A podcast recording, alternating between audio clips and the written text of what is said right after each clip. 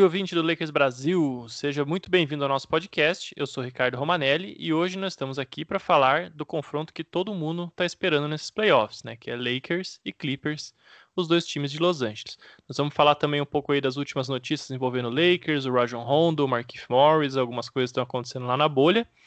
E para falar disso, eu estou aqui com o Guilherme Borges, que vocês já conhecem aí de outros podcasts da nossa equipe. Fala um oi, pessoal, Gui. Fala aí, pessoal. Beleza? E nós estamos também com um convidado muito especial, que é o André Giran. Ele é torcedor justamente do Los Angeles Clippers, né? Apesar disso, André é meu amigo, então, André, você nós vamos respeitar aqui hoje, mas o Clippers não, então se prepare. É, mas o André, é, brincadeira à parte aí, o André, eu conheci ele no Twitter aí uns anos atrás, a gente foi trocando ideia, participando de grupo de WhatsApp criamos aí uma amizade bacana, falando mais do que de basquete, né, da vida como um todo. Já falei várias vezes aqui no podcast das amizades que, que essa vida cobrindo a NBA nos traz. E, bom, André, é, deixa um oi pro pessoal e vamos tocar o barco. E aí, galera, beleza? É, acrescentando o que o Roma falou, essa parte de, de amizade, né, muito importante e a gente vê o tanto de gente que é acaba conhecendo né, no Twitter, justamente por gostar de NBA, por falar de NBA, por viver esse mundo aí.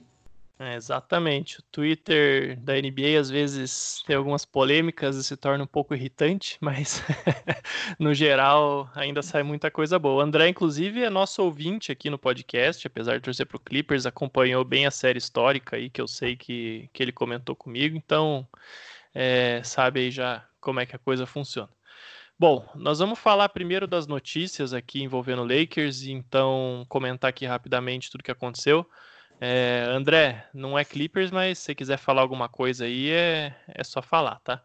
É, começando pela notícia aí da, de domingo para segunda-feira, né, que o Rajon Rondo, armador reserva do Lakers, se lesionou e vai desfalcar o time nas primeiras seis a oito semanas. Desculpa, nas próximas seis a oito semanas, né? Não nas primeiras seis a oito da temporada, porque vai ter um tempo ainda que ele vai ter de recuperação antes da temporada.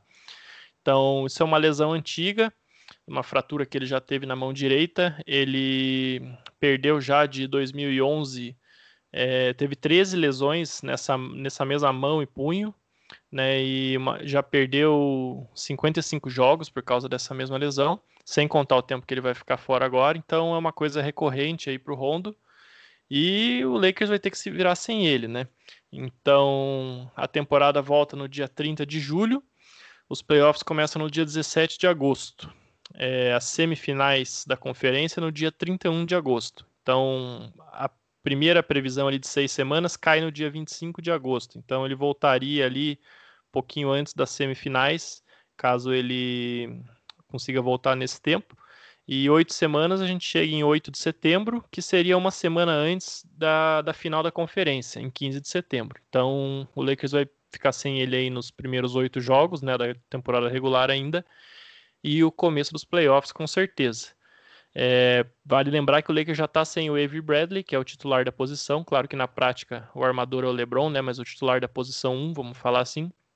E é curioso que entre o Bradley e o Rondo, nós estamos falando aí de quase 45 minutos em média que eles ficam em quadra todo jogo. Então o Frank Vogel vai ter que achar uma solução aí, né, Gui? É, exato, né, Roma? É aquilo, né, cara? Assim, a gente nunca vai comemorar uma lesão de jogador, porque, enfim, eles trabalham com isso e é uma situação super delicada, né? Então, óbvio que a gente de deseja a melhora do Rondo, mas a gente também não pode ser fugir do, do, técnico aqui, né? E a questão é que o Rondo ele já vinha sendo um ponto meio que negativo do time já faz um tempo. Né? Ele teve diversas críticas durante essa temporada, os números dele, apesar das estatísticas básicas parecerem razoavelmente boas e, e ele tem um papel de liderança na equipe, enfim. Em termos de defesa, ele deixava muito a desejar. É, em termos de estatísticas avançadas, assim, o impacto dele era é, tem sido sempre negativo, né? Então esse ele acaba é, que assim a saída dele acaba sendo uma, uma adição por subtração, assim, né? É, é claro que tem toda a dificuldade de você é, ter que substituir um jogador em números em minutos, né? Então, de fato, o Vogel vai ter essa, esse trabalho aí. E um ponto que o Rondo adiciona e que o Vogel gosta muito é, esse jogador que sabe conduzir a bola. O Rondo é justamente esse cara. Ele pode não, não ser um bom defensor, ele pode segurar a bola demais, enfim. Mas ele é um ball handler, que eles chamam, né? E os substitutos imediatos ali, sei lá, o Caruso, por exemplo, ou, ou até um John Waiters, ele não, eles não são.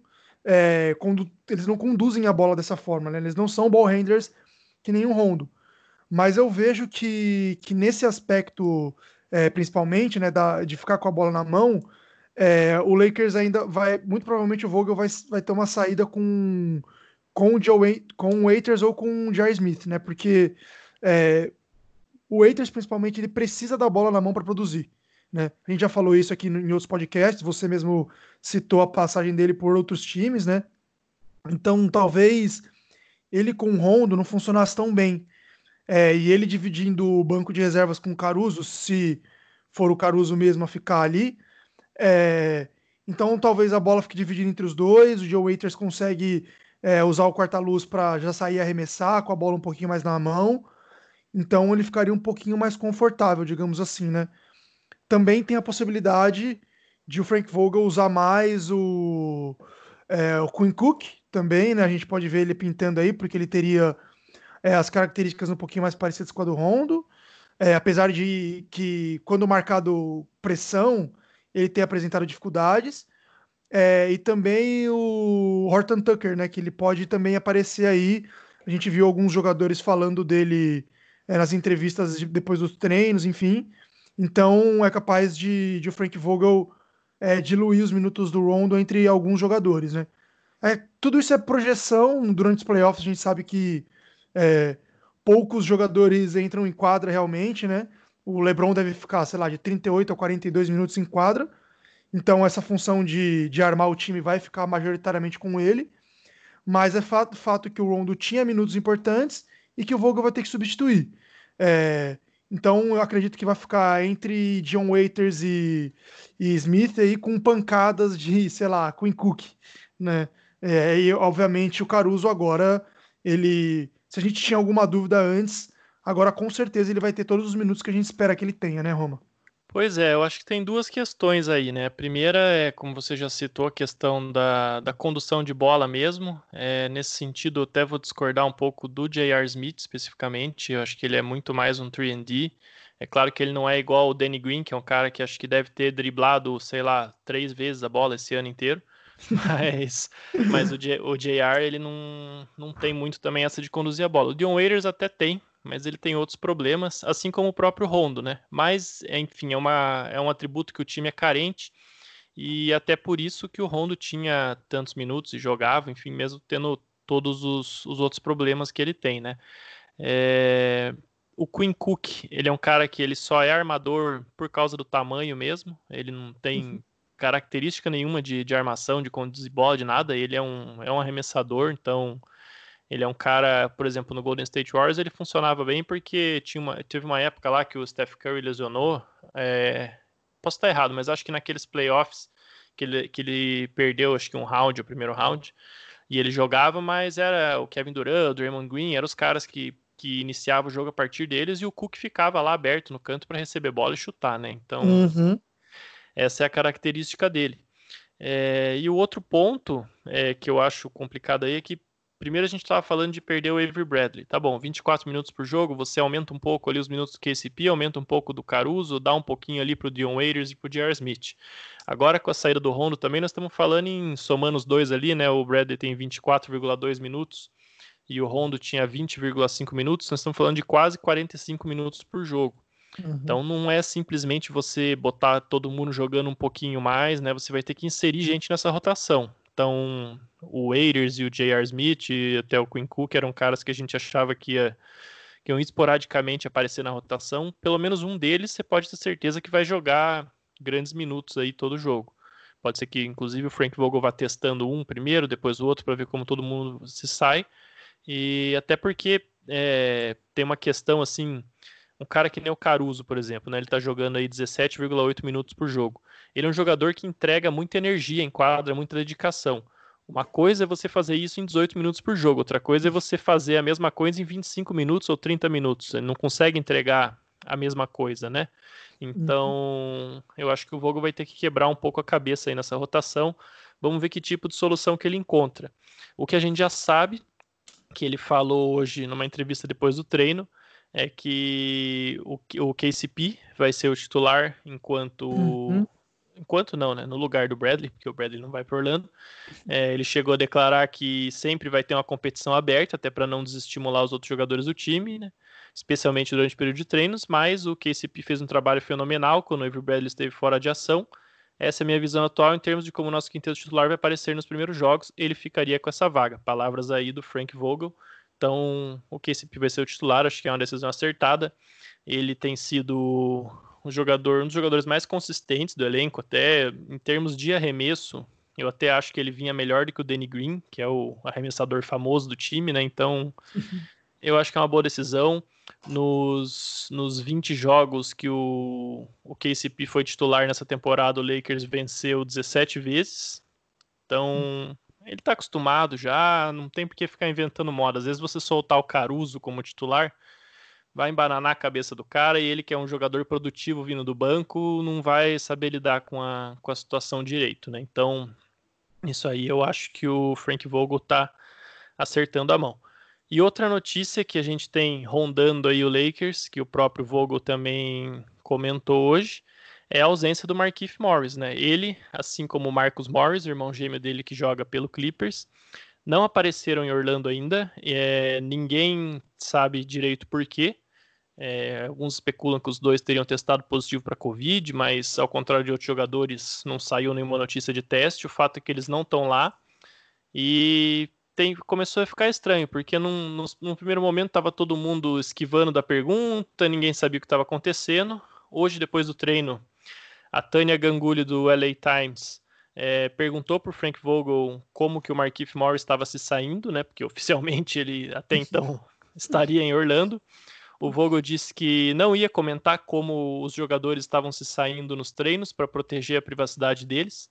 Aí o Dave McManaman da ESPN perguntou se o Morris estava em Orlando efetivamente. O Vogel disse que não ia responder.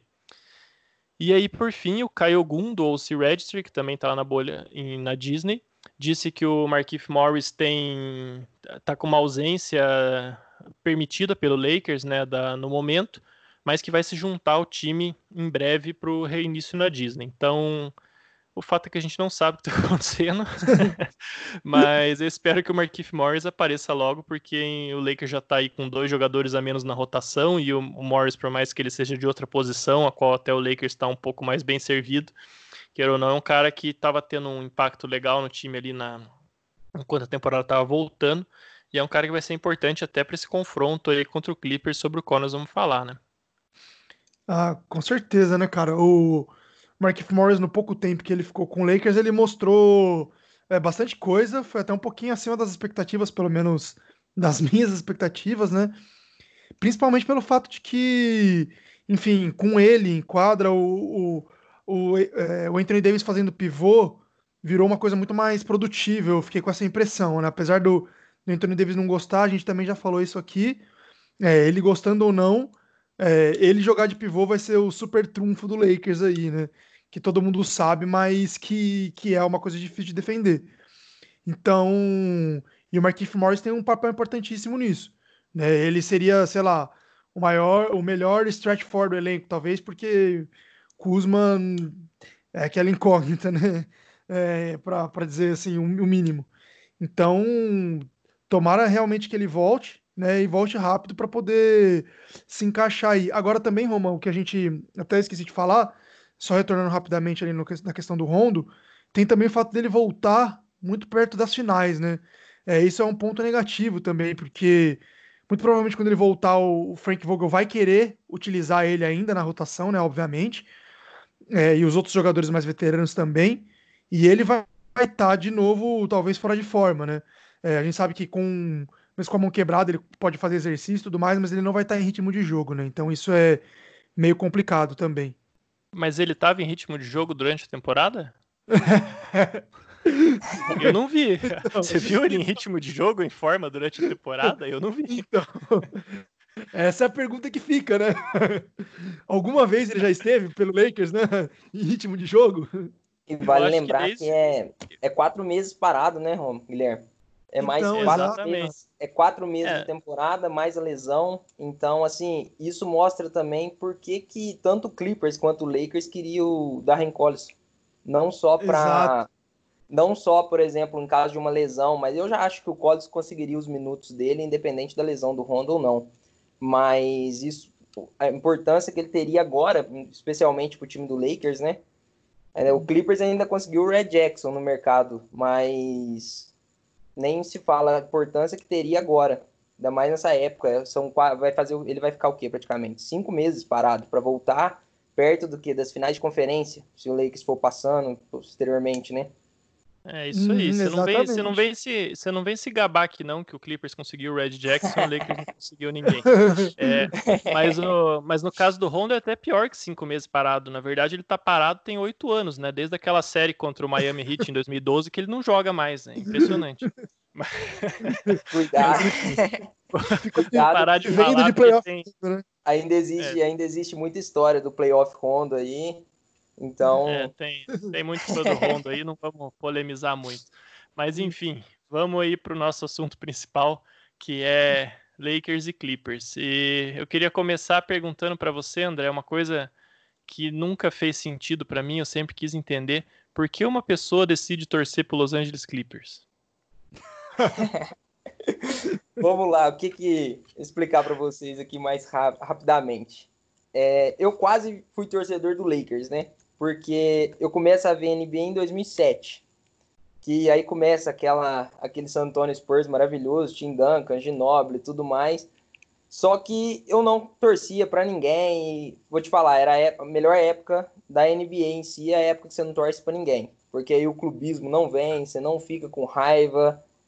É muito gratificante não torcer. Aí começa em 2011, 2010, 2010, 2011, tem uma série New Orleans e Lakers, que o Chris Paul faz de tudo e perde 4 a 2. Foi uma série que Exatamente, primeiro hum, round. Isso, 4 hum. a 2 fica marcado porque eu falei, nossa, Chris Paul, melhor armador da NBA, e já tinha visto o auge dele também, né, anteriormente e virei fã desde então. E foi naquele ano, o ano seguinte que teve aquela aquele local. Polêmica da troca. Foi, foi o da troca, mas é temporada, até teve é menos. É temporada jogos, do né? lockout, isso. Ah, isso. Também é. Foi Aí, logo que acabou o lockout a troca. Se eu não me engano, no dia 7, o Chris Paul é trocado por Lakers. E tem aqui, toda aquela história, aquela narrativa que ainda tem até hoje. Que o Dave Stern não deixou o Chris Paul jogar no Lakers e tudo mais. Que ele é, vocês devem ver isso de todo dia, praticamente. Direto aparece, é. falando que o David Stern deixou o LeBron James, o Wade, o Bosch se juntarem, mas não deixou o Chris Paul se juntar ao Kobe. É, isso então... aí a gente então até explicou no podcast, no oitavo sim, sim. episódio, né? Foi Justamente. até eu e o Gui, mas nós não vamos explicar isso de novo agora. Quem quiser entender, vai lá no episódio 8 e escuta que vale a pena. Não, justamente. Aí eu pensei, no, se eu não me engano, foi dois dias de diferença, né? Não foi, não foi duas horas, né? Duas horas. Não, foi, foi dois, dois três dias. Se eu não me foi engano. Dois, você falou dia 7. Duas horas ou dois dias. Foi alguma você coisa falou dia 7, ou mas. 9 ou 7 mas... horas da manhã e 9 horas da manhã. Foi alguma coisa assim. É, Aí é, eu pensei, vou torcer, vou torcer pro Lakers. Aí o que acontece? Chris Paul, posteriormente, é trocado pro Clippers. Aí acontece de Chris Paul e tinha o Blake Griffin numa temporada, uma rookie season espetacular. E começa a tal história da Lob City Clippers. E eu peguei e falei, ah, eu vou torcer pro Clippers então, porque vou acompanhar o Chris Paul de perto. E como eu, eu tinha um carinho pelo Spurs, mas nunca de, de além, tipo assim, torcer em um jogo de final às vezes, mas nunca de acompanhar tudo. Aí começo a torcer pro Clippers. E aí desde então essa luta diária aí, é essa zoeira direto que tem e a gente acaba acostumando, porque tem que aceitar que realmente o Clippers não é grande na liga, é um dos piores times historicamente falando, então fica dessa forma. Entendi. É, eu, eu vou confessar até que eu usou bastante o Clippers lá no Twitter. E inclusive faço piada com não ter título tal, não sei o quê, porque eu faço sem medo, porque eu sei que não tem ninguém para tirar print e me cobrar depois, não tem torcida, entendeu? Então não tem. mas, mas, enfim, vamos, vamos falar sério um pouco agora. É, Lakers e Clippers eu acho que é o confronto que tá todo mundo esperando, né, nessa, na, nessa NBA aí, nessa temporada. É claro que tem outros excelentes times, né, como o Milwaukee Bucks, que é a melhor campanha da liga, né, o Toronto Raptors, que está defendendo o título com uma campanha muito melhor que todo mundo esperava. No próprio Oeste, você tem o Houston Rockets, que eu acho que é um time bem ameaçador, Denver Nuggets, enfim, time bom que não falta na NBA esse ano. Mas, né, essa coisa dos times Los Angeles contra Los Angeles, tudo que rolou na off-season, né, que o Kawhi, queira ou não, meio que passou a perna no Lakers ali, ficou enrolando, e na verdade, o tempo todo ele quis ir pro Clippers e estava só esperando acontecer alguma coisa, que era a troca do Paul George. É, a questão aí da rivalidade, LeBron e Kawhi, até acho que eles não têm, assim, pessoalmente uma rivalidade, mas aquela coisa, né, de quem é o melhor jogador da liga, então tudo isso aí criou esse cenário que esses são jogos que todo mundo quer ver. É, os times já disputaram aí três partidas nessa temporada e a NBA mesmo tá botando muita fé nesse confronto, porque não é à toa que marcou um jogo para a primeira partida da temporada, lá em 22 de outubro, que o Clippers ganhou ainda sem o Paul George, que se recuperava de uma lesão no ombro, né, 112 a 102. E esse é um jogo que é bastante curioso é, a gente lembrar algumas coisas dele, porque o Lakers também estava sem o Rondo, ele perdeu esse jogo por uma lesãozinha menor. E foi um jogo onde a falta de um outro ball handler ficou bem evidente, porque o LeBron acabou ficando bem sobrecarregado, tinha que trazer a bola para ataque, né? Então ali ficou claro que o Lakers ia sofrer com isso, mesmo com a volta do Rondo na temporada. Depois a gente tem um outro jogo no Natal, que é outra rodada, acho que é da temporada regular, a rodada mais importante da NBA, né?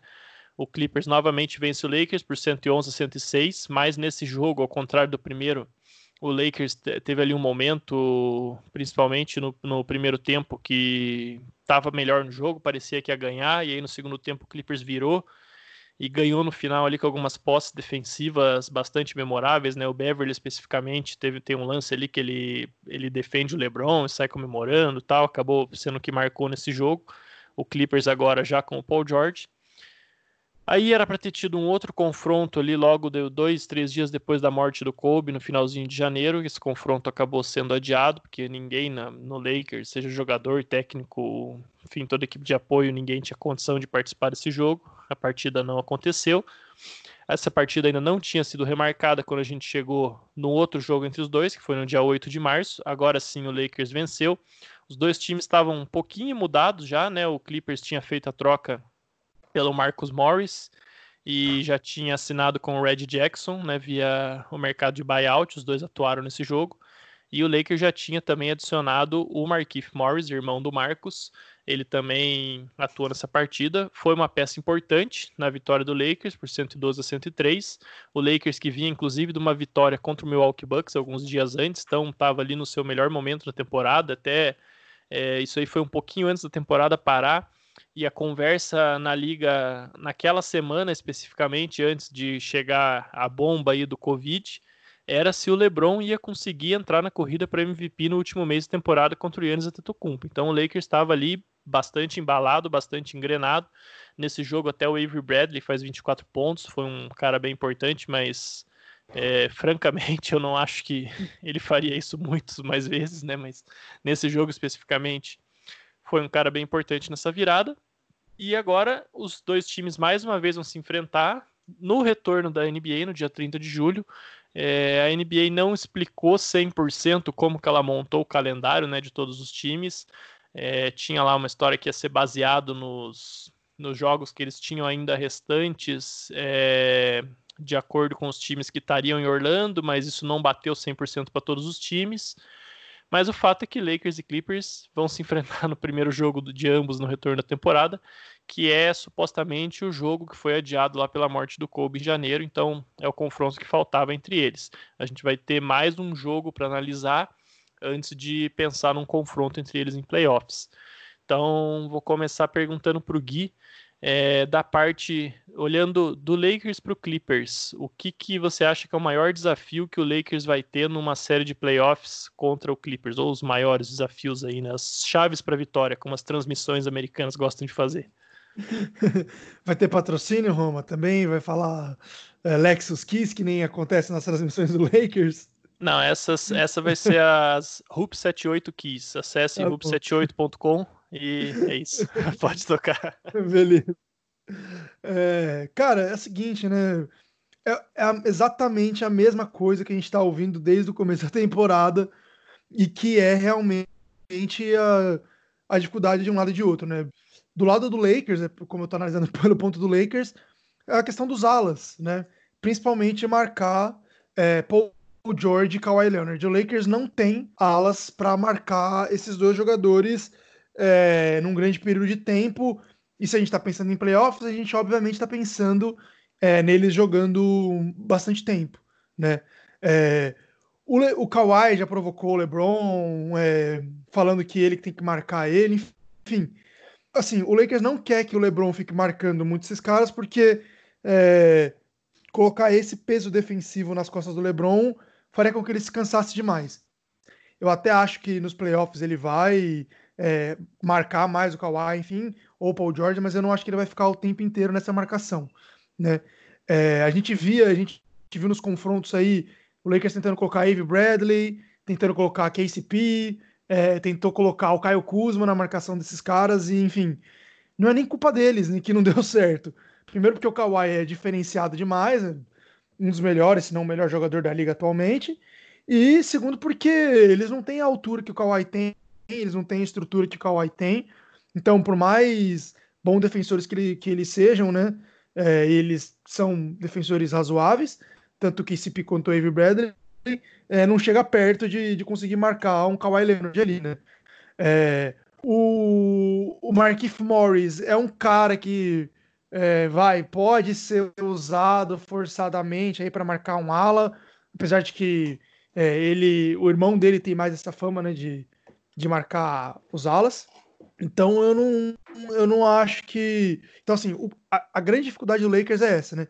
É como marcar Paul George e Kawhi Leonard e, da mesma forma, como fugir da marcação dos dois é, no ataque, né? Quando a gente está atacando esse jogo que o Lakers venceu, é, foi bem isso. O Lakers ganhou esse jogo fugindo e escolhendo os confrontos, né? Fugindo de enfrentar Kawhi Leonard e Paul George. Então toda hora a gente via aí o Lakers é, o Lakers trocando, fazendo trocas, enfim, uma em seguida da outra, justamente para não ficar com o Kawhi Leonard ou Paul George na, na, na marcação. Então eu acho que é mais ou menos isso. Tá certo, é. Até essa estratégia, inclusive, era algo que os times do LeBron no Cavs usavam muito.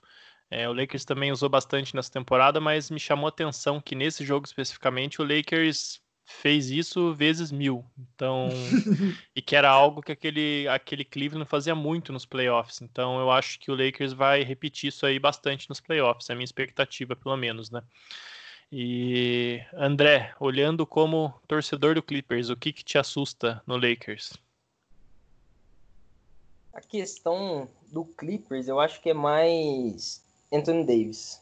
O Clippers não tem um cara para marcar o Anthony Davis num contra um. Hoje em dia se fala muito assim, quem que vai marcar o Anthony Davis?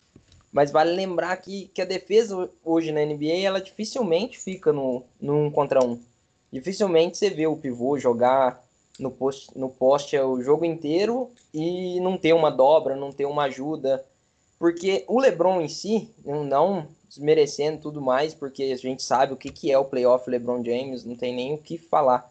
Mas o Clippers ainda tem caras para marcar. Tem o Kawhi Leonard, tem o Paul George, tem o próprio Marcus Morris, que marcou ele numa, numa série, tanto com Pistons quanto com Celtics. Então o Clippers consegue trocar e explorar mais é, explora, forçar o LeBron James nesse caso.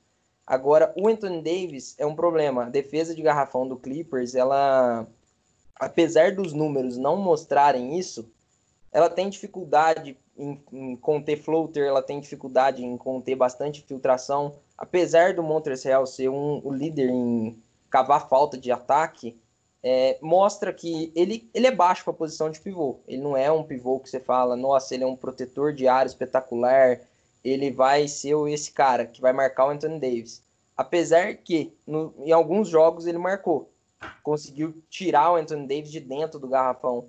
Mas a gente sabe que se for no um contra um é um mismatch que não tem como o Clippers sair sobre isso. Tanto que é, o primeiro jogo mostra bastante isso. O Anthony Davis foi muito dominante no primeiro tempo é, e marcou ele. Caras como Mo Harkless, é, Jamichael Green, é, Patrick Patterson e foi trocando. E ele foi dominando a galera. Até que no, no segundo tempo eles conseguiram ajustar a defesa e foi cair um pouco o rendimento dele. Mas o que assusta é essa parte. É o Anthony Davis em si, o LeBron James. Claro, é os dois. E a gente pode ver nos três confrontos, né? Cada jogo teve um do Lakers que sobressaiu bem. Por exemplo, primeiro jogo você pega o Danny Green é, batendo recorde de ponto, né? De um estreante no Lakers. Segundo jogo você pega o Kyle Kuzma também. Terceiro jogo você pega o Bradley. Então, ou seja, o Lakers teve ajuda em todos os jogos contra o Clippers. Apesar do LeBron James não ter sido tão efetivo nesses jogos. Então, o que fica é essa parte, é o mismatch e o, porque vale lembrar que tem muito o equilíbrio dessa série, né? Essa série, essa série, ó, esses jogos Lakers e Clippers.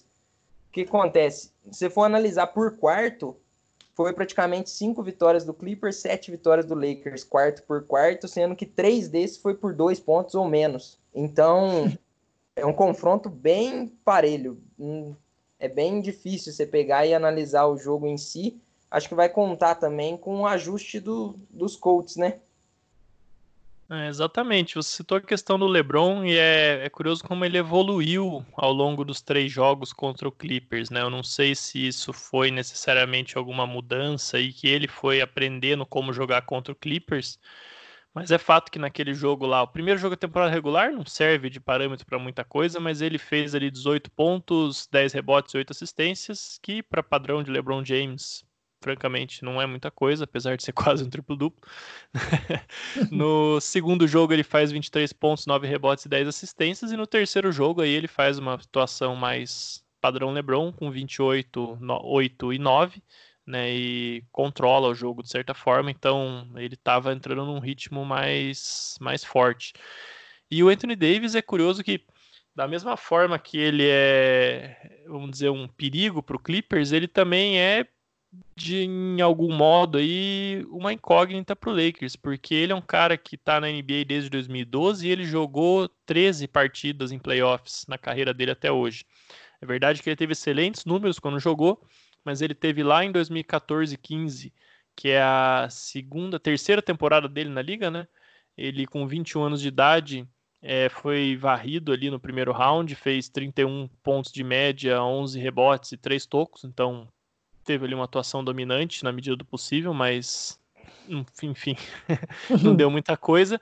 E 2017 e 18, que aí sim teve uma série marcante no primeiro round, onde eles varrem, né, o New Orleans Pelicans varre o Portland Trail Blazers, que apesar de ser um confronto quarto lugar contra quinto lugar, é, o Blazers era o favorito ali na série por conta do Damian Lillard e tal. O Pelicans era o time que tinha perdido o DeMarcus Cousins ao longo da temporada mas é, o AD faz ali 30 pontos, é, 13,4 rebotes e 2 tocos, domina na defesa também, tem uma, uma performance defensiva memorável, tanto ele como o Drew, o Drew Holiday, e o Rondo acaba levando a fama também, por isso aí é um dos mitos do playoff Rondo, né?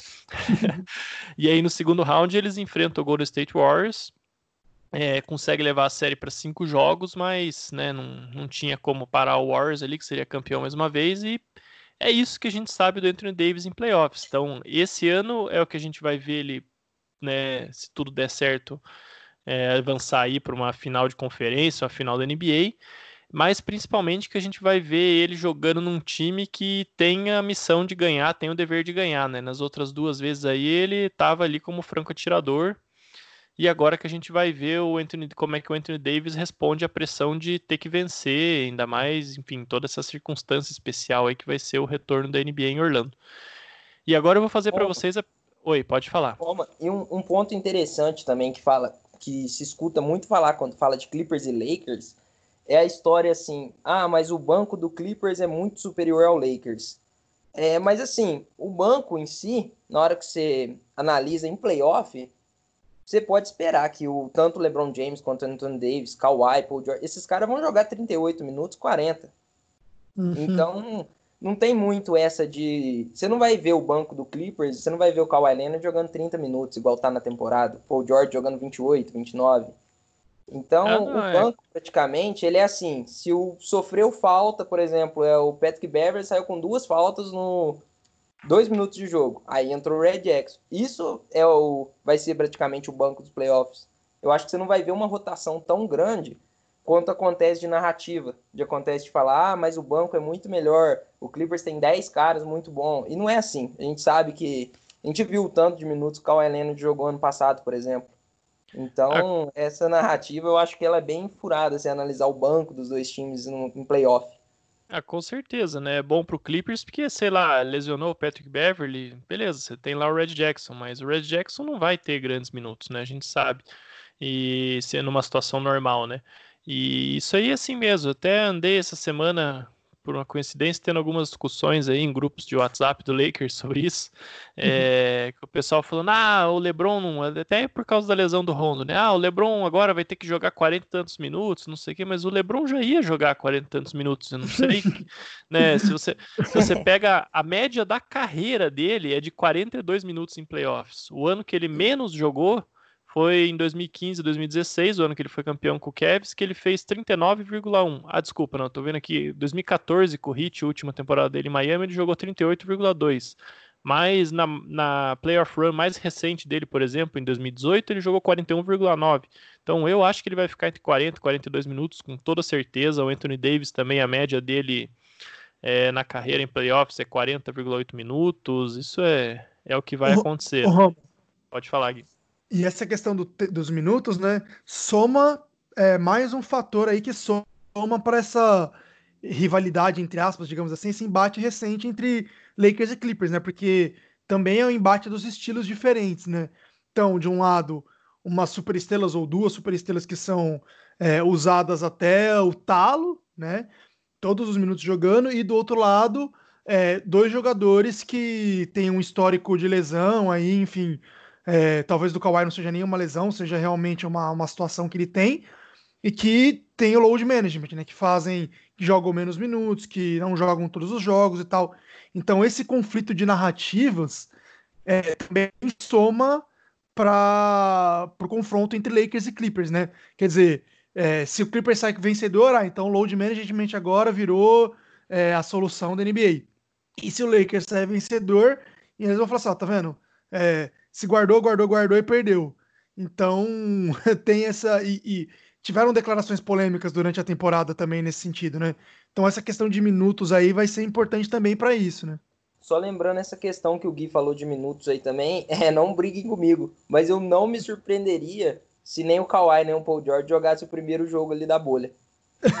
contra o Lakers. Eu, ah, eu não me surpreenderia. Ah, não. O primeiro jogo eles vão jogar, mas que vai rolar um load management, vai. Isso. Tem, tem um back-to-back -back no meio, né? Então vai ter que rolar. Ah, exato. Pronto, pronto, é isso mesmo. Não, o Clippers tem jogo ali.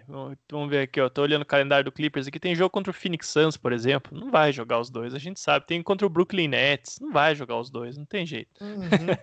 Inclusive o Nets é o back-to-back, -back, ó. Tem o jogo contra o Blazers e depois contra o Nets no dia seguinte. Não vai jogar os dois, mas não mesmo. mas enfim, eu não vou começar a falar de load management aqui, senão eu vou ficar duas horas falando disso e acho que não vai ser legal.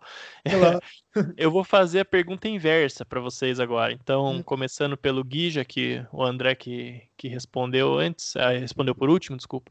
Uhum. É, se, o que, que vocês acham que é a maior arma? O que, que você acha que é a maior arma do Lakers para derrotar o Clippers? Vamos ver se, essa, se a resposta de cada um bate com o medo do outro. é, eu acho que assim, obviamente que tem o Anthony Davis, né? Então, é, e mais do que só Anthony Davis, né? Falar Anthony Davis é muito vago o Anthony Davis como pivô, porque como o André falou, tem essa questão do Clippers não ter um correspondente pro um, um contra um, né? Claro que defesa da NBA não é só isso, é um esquema defensivo, e o esquema defensivo do Clippers é bom, mas realmente o Anthony Davis é um jogador, isso para qualquer time, né? é, se ele tiver atento o tempo inteiro e tiver ligado no jogo o tempo inteiro, ele é um cara difícil de marcar para todo mundo. É um cara grande, que tem uma condição de bola, que consegue passar, que consegue arremessar de fora, enfim. Preciso ficar falando aqui do Anthony Davis que todo mundo conhece. Mas eu acho que a nossa maior força, na verdade, é, é a defesa falha de algumas partes importantes do Clippers. Exemplo, Lou Williams. Né? O Lou Williams, para mim, ali, ele é, ele é, na verdade, assim, ele pode ser é, um cara que no ataque vai produzir muito pro Clippers, apesar de que eu não lembro exatamente se nos, nos, confrontos ele foi exatamente esse cara, mas eu tenho certeza que na defesa ele é um ponto fraquíssimo do Clippers, entendeu? E o Lakers deitou e rolou. No confronto que ganhou, deitou e rolou em cima dele, né? E o André falou muito bem, esses confrontos foram de definidos no de nos detalhes. E, é, o resultado deles, eu acho que é o que menos importa, né? É, em ambos a gente teve momentos em que o Clippers dominou muito mais, em ambos a gente teve momentos que o Lakers dominou muito mais, né? É, no de Natal, como você falou, Roma, o, o, Lakers apresentou um jogo melhor do que o do Clippers, a gente pode até falar, né? É, se você for pegar contexto geral, assim. E, e isso passa pela defesa do Williams, que é fraquíssima. E é, ele é aquele cara que tá no banco de reservas, é meio que o Mano Ginobili do Spurs há um tempo atrás, entendeu? Ele tá no banco de reserva para aumentar a produtividade, produtividade do banco de reservas assim como o Harrell, porque ele, na verdade, é um cara que teria um espaço ali para ser titular. Talvez não, porque o Clippers tem Paul George e Kawhi Leonard, né? E ele jogaria na posição de um deles dois, mas é, ele tem produção para ser um titular, isso que eu quis dizer. E, e, ele é um cara que ele, ele sim vai ser usado do banco, né? Ele não, ele não é o ponta do segundo, o último do banco, né? Ele não é o 10. Ele é o 6, ele é o sexto homem, né? É, ou o sétimo no máximo, enfim. Então ele vai ser usado e ele é uma falha, é, é uma falha na defesa do Clippers que o Lakers explorou, né? Então aquele negócio das trocas que a gente viu, a gente viu justamente o Laker, o, o LeBron fazendo trocas infinitamente até que ele ficasse na marcação com o Williams é, e aí explorando isso, entendeu? Então são esses dois pontos, né? O Lakers tem que explorar esses jogadores do Clippers que não são defensivamente tão fortes. Então, por exemplo, o Zubat também, é, até que ponto que, que ele é um cara forte defensivo, né? Até que ponto ele vai ser usado dessa forma. Então, é, o Lakers tem tem esse ponto. Eu acho que é esse o ponto que o Lakers tem que. Esses são os pontos que o Lakers tem que explorar, na verdade, né? Pois é, nesse jogo aí ficou bem marcada essa questão das trocas, né? Pro LeBron buscando o marcador mais fraco sempre. É, hum. O Lakers tinha isso como objetivo. E vai ser interessante, eu quero ver como é que o Doc Rivers trata isso dentro de uma série de sete jogos, né? Se o, Clippers é um time que troca tudo, a filosofia defensiva do time é trocar tudo. Então, mas eu quero ver se planejando para esse confronto específico ele vem com alguma coisa diferente, porque se ele for deixar o LeBron tostar o Williams ali toda hora, não vai ficar muito legal para o Clippers não. E, André, vamos lá, vamos, vamos ouvir o teu argumento agora. Por que, que o Clippers vai ganhar do Lakers? Não, é bem lembrado pelo Gui essa parte do, do Low Williams. E até saiu uma estatística aí na quarentena é, que o Low Williams é o top 5, né? Dos caras que são escondidos na defesa. Então, assim, a gente espera que. Peraí, só um pouquinho. O Rondo tá nesse top 5 não? não, por incrível que pareça, quem tá nesse top 5 é o Chris Paul também. Não, tá Mas errado é... essa estatística, então. que é, que é escondido. E, e, assim, não só o Lakers, mas quem usou isso também na temporada regular foi o Houston. James Harden, Westbrook, a todo momento buscando ele. E o Clippers tentando evitar a troca, até no, no jogo contra o Lakers, ele tenta evitar a troca e o que acontece? O Ever Bradley faz a bola de três. Depois ele tenta evitar a troca de novo e ele chega atrasado com uma bandeja livre do KCP. Então é, é, um fator também ver como que ele vai conseguir esconder o Low Williams, se ele vai conseguir trocar, é, como que vai ser feito isso. Porque não adianta nada você trocar a marcação e sobrar um mismatch lá no garrafão Anthony Davis Low Williams. Então vai ser uma coisa bem. vai ser um ponto bem interessante. Mas falando como o, que eu acho vantajoso para o Clippers hoje, é, eu, sei, eu sei que o Roma vai discordar de mim, com certeza, mas eu acho que além do, do que o Gui citou de Kawhi Leonard e Paul George, eu acho que o Marcus Morris traz para o Clippers algo que não tinha como o Harpers, que é justamente você não consegue ignorar aquele cara no corner, você não consegue pagar para ver chute dele. E por que, que eu falo isso? Porque quando você olha estatística crua, por isso que é perigoso, às vezes, a pessoa entrar, às vezes, no basquetebol reference lá e olhar isso. Por quê? Você olha, o Moharks faz 37% de 3. E o Marcus Morris, desde que chegou no Clippers, está fazendo 28%.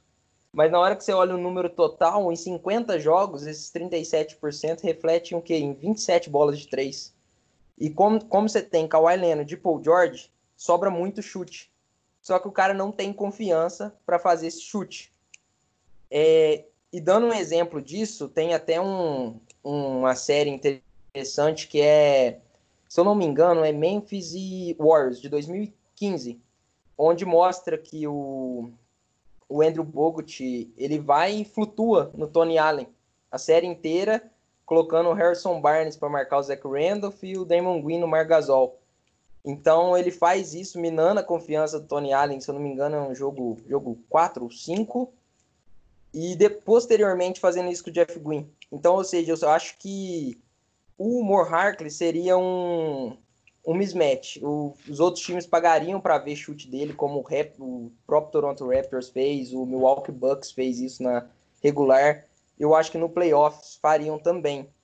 E tendo o Marcus Morris, é, mesmo ele chutando ainda 28%, a gente é, a amostra é muito pequena, é 12 jogos, mas ninguém imagina que ele vai manter essa média, ainda mais chutando muita bola que ele está chutando livre. Eu acho que ele pode ser um fator para se acontecer alguma dobra no Kawhi, no Paul George, ele fica livre, tanto ele quanto o Patrick Beverly, que tem aproveitamento de 40%. Então eu acho que aí é um caminho para o Clippers conseguir ter a vantagem sobre o Lakers. Mas lembrando, né, é um confronto bem parelho, foi bem equilibrado. É difícil a gente prever. É aquela história, você pode ver o copo meio cheio ou meio vazio. Claro que o torcedor do Clippers vai ver o quê? Vai ver a vantagem do Clippers, mas do outro lado tem LeBron e Anthony Davis. O torcedor do Lakers vai ver a vantagem do Lakers, vai lembrar do último jogo. É, depende da maneira que você, que você enxerga o copo nessa história.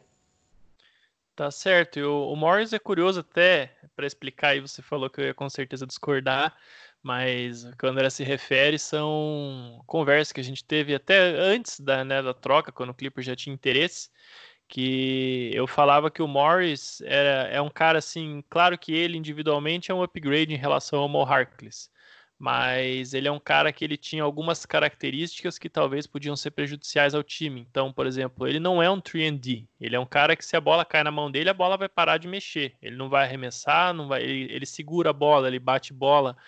Então, num time que já tem Paul George e Kawhi, eu achava que isso aí podia quem sabe atrapalhar um, pouco, né? Mas não sei, eu acho que em playoffs, claro que é melhor ter ele no final das contas do que o Mo Harkless. Mas o Harkless era um cara que, queira ou não, estava ali, adaptado. E o que pode realmente ser o diferencial do Morris vai ser essa bola de três. Mas é curioso você notar que ele tá, ele vinha ali, né, esse período dele com o Knicks, os primeiros 43 jogos da temporada, ele vinha fazendo a maior média de pontuação da carreira, com 19,6 pontos e acertando tudo da linha de 3, né? 43,9% de aproveitamento com 6,1 arremesso por jogo. É, só que aí quando ele chega no Clippers, a produção dele cai muito, né? Nesses 12 jogos, é, até o que me chama atenção mais não é tanto o aproveitamento ruim, porque às vezes o cara tá ainda se achando dentro do sistema, mas o fato é que ele tá fazendo só 9,5 pontos por jogo.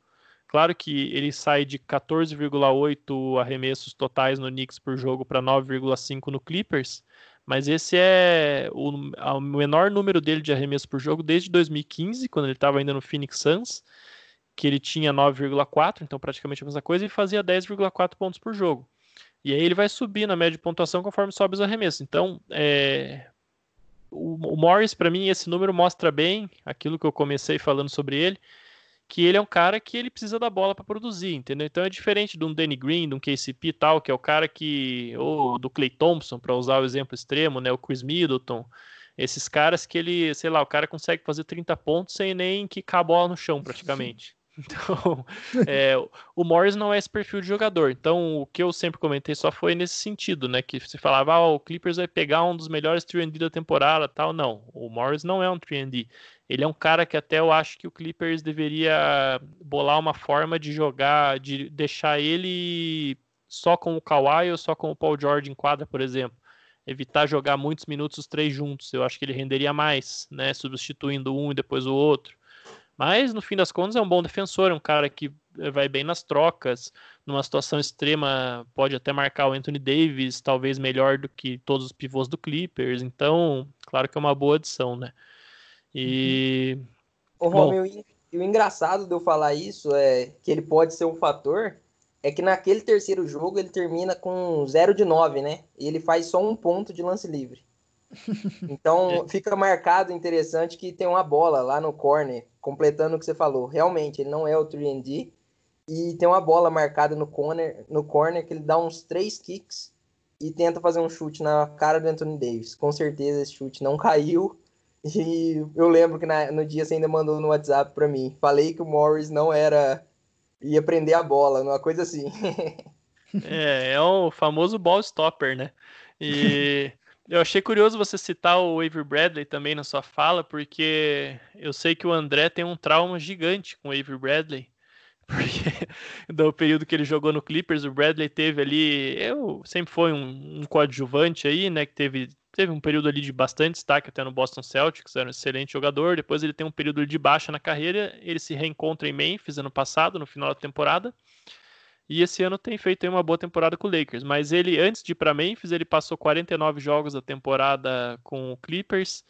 E ele fez ali, acho que as piores atuações da carreira. Eu sei que o André tem uma raiva dele muito grande até hoje.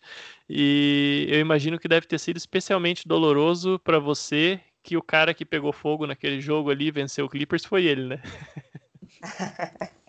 nem me fala, nem me fala. E o pior é que não era, não era só ele, né? Era ele e o Marcinho Gortá. Então aquele era ele roubava minutos do Shea, né? O Shea tava numa uma fase que a gente queria ver o Shea jogando cada vez mais, ele tava jogando muito e o Doc Rivers colocava o Ever Bradley de novo. E ele dava aquele too long horroroso dele que no Clippers nunca caiu. A bola de três dele no Clippers, então, era medonha.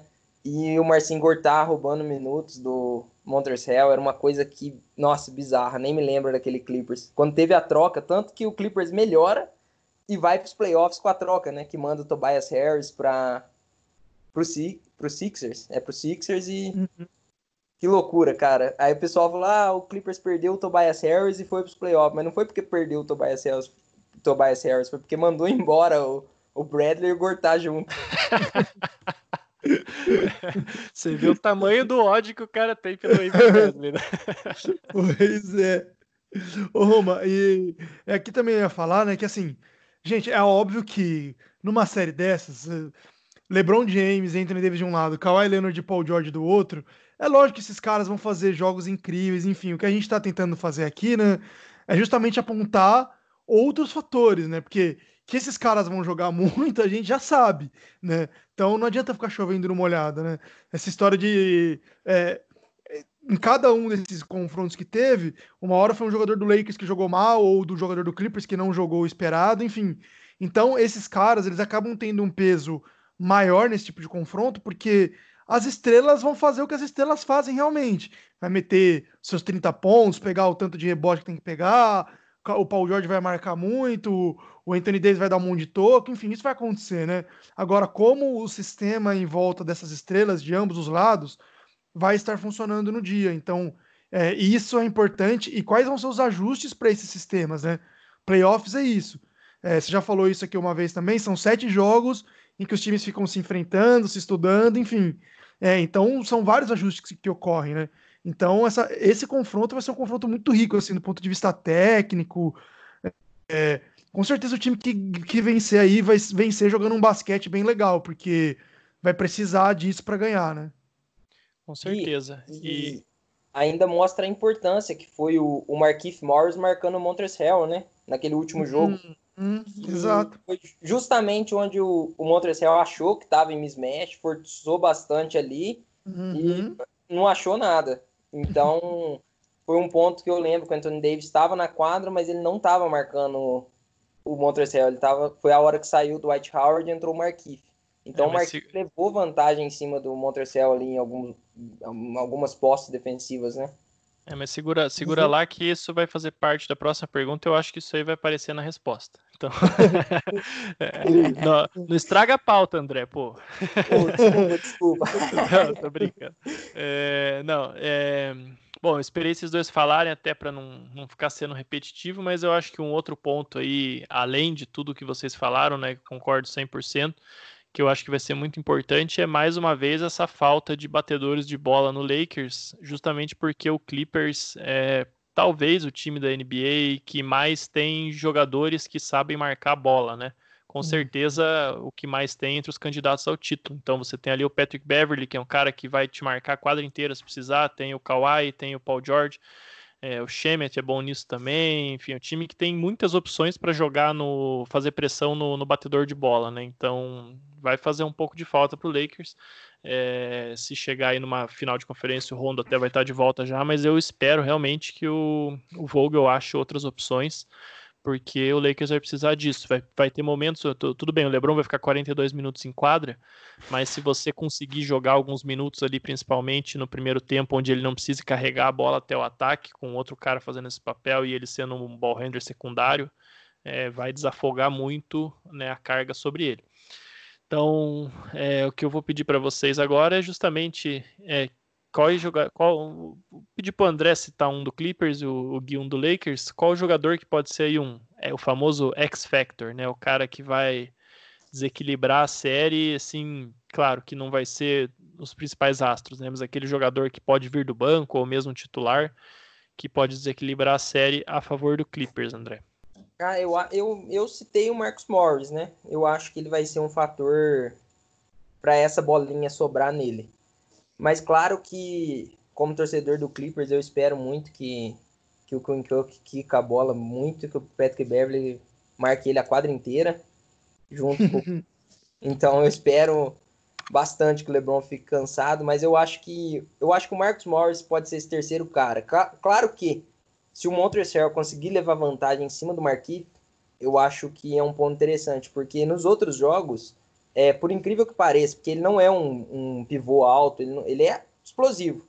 Ele teve a vantagem em cima do próprio Dwight Howard, né? Então é um ponto que tanto o Harrell quanto o Marcus Morris eu acho que pode ser um fator nessa série para ajudar os dois, né? Agora o, o Low Williams eu fico um pouco com o pé atrás porque tanto o Lakers quanto, tirando o primeiro jogo, tanto o Lakers quanto o Bucks, o, o Raptors, ele conseguiu marcar muito bem o Low Williams no perímetro.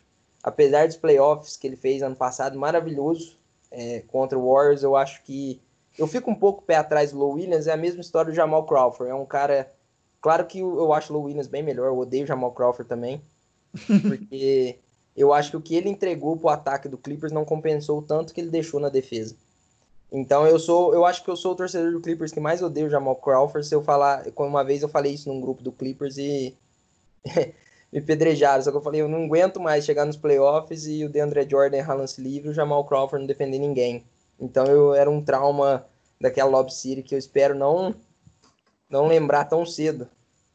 Mas eu apostaria nessa, eu apostaria no Marcus Morris e no Montreal.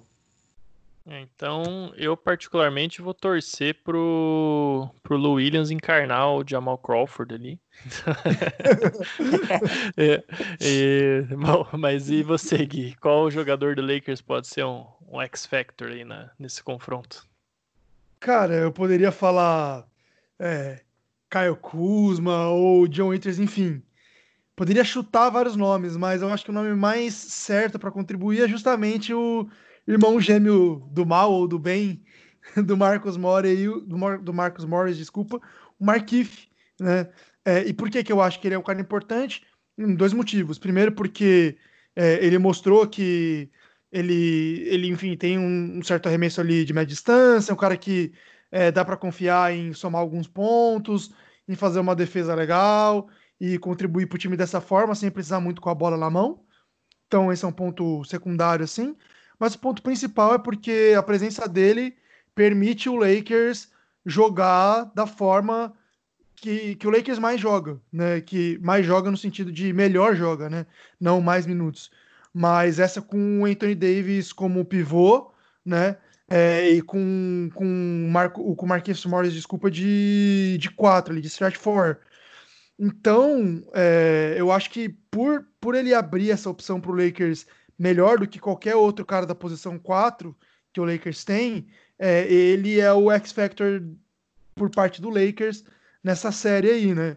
É, e aí o Lakers conseguiria usar o Anthony Davis. Eu duvido que ele vai usar o, o jogo inteiro o Anthony Davis na posição de, de, pivô, mas pelo menos nos momentos mais importantes, assim, mais decisivos, eu acho que vai acabar utilizando ele sim. E também, né, como o André citou um segundo jogador aí também de, é, de lambuja, eu vou também citar o Alex Caruso, né, que é um cara que vem fazendo boas, boas atuações pelo Lakers e eu, eu espero que, aumentando a minutagem dele em quadro e ele enfrentando é, pessoas de nível maior, né, porque antes ele enfrentava muita gente de final de banco, enfim, ele continue conseguindo contribuir, né? É, então é um outro cara que pode ter um papel importante ali para o Lakers, né? Que, que pode ajudar nesse, nesse sentido também defensivo, enfim, e, e contribuir um pouco com a energia do time é, e um pouco com o ataque também. É, o Morris, inclusive, que é um cara que abre a opção para o Lakers de fazer o, o contrário do que você disse, né? Ele jogar como pivô small ball e o Anthony Também. Davis na posição 4. Inclusive uhum. foi o que eles fizeram bastante nesse último jogo aí, é, porque contra o Clippers eu acho que é mais complicado você deixar ali o Javel Magui muitos minutos em quadra, o Dwight Howard até rola mais um pouco, mas eu acho, eu francamente, a não ser que o Morris estivesse numa noite ruim, é, eu fecharia um jogo contra o Clippers com certeza com ele e o Anthony Davis em quadra. Uhum. Então, Bom, é, acho que os X Factors são esses aí que vocês citaram. Eu vou citar um mais inusitado aqui, tá? Não acho que é um cara que vai decidir jogo né, para ser um X Factor, mas que eu acho que ele pode fazer uma série melhor do que contra a maioria dos times, que é o J.R. Smith, né? Hum. Primeiro eu vou citar ele porque eu acho que pessoal ia morrer de ódio dele desequilibrar uma série dessa, então só nesse ponto já seria muito divertido. Mas falando sério mesmo, é, é curioso que o, o principalmente o, os guards do Clippers ali vindo do banco, né, o Shemet, o, o Red Jackson tal, são caras um pouco menores. O J.R. Smith é um cara, apesar de já estar tá um pouco mais velho, algum tempo fora da liga, já quase dois anos sem jogar, ele é um cara alto, ele é um cara que tem uma boa envergadura, é um jogador forte, então, francamente, eu acho que ele sendo marcado ali por um Shemet da vida, um Red Jackson tal, ele consegue fazer alguma coisa vindo do banco. E como a gente citou no episódio passado, né, no podcast passado, ele é um cara que é, é um dos maiores arremessadores de três da história dos playoffs e das finais da NBA, então é um cara que vai saber o que está fazendo ali. Claro que talvez vamos dizer que seja uma série de sete jogos, isso vai acontecer em um jogo, dois jogos, mas acontecendo já vai ser algo de útil, né? ô, ô, ô, eu posso fazer uma pergunta para André? Pode, claro. ô André, eu queria saber, cara, de você, o que você acha, tipo, do, do Paul George, se você tem medo, na verdade, de uma queda de produção do Paul George, alguma coisa assim, porque ele vinha mal no final da temporada, no final da temporada, né? Naquele momento em que a temporada é, parou, ele vinha um pouco mal, né? Aí eu sempre fiquei com essa dúvida, pô, será que o torcedor do Clippers tem esse receio do Paul George não apareceu, alguma coisa nesse sentido? Você pensa nisso? Ó, antes do André responder, eu só vou falar, não venha me falar em playoff P, porque isso aí é outro mito, tá? Isso aí não existe igual, igual playoff Rondo. Então pode falar. Pô, eu já ia, eu já ia começar com essa. Não, mas brincadeira à parte, cara, eu acho que o papel dele no time é um pouco diferente dessa vez. Eu acho que ele não é o principal cara do time, o principal cara para carregar o ataque.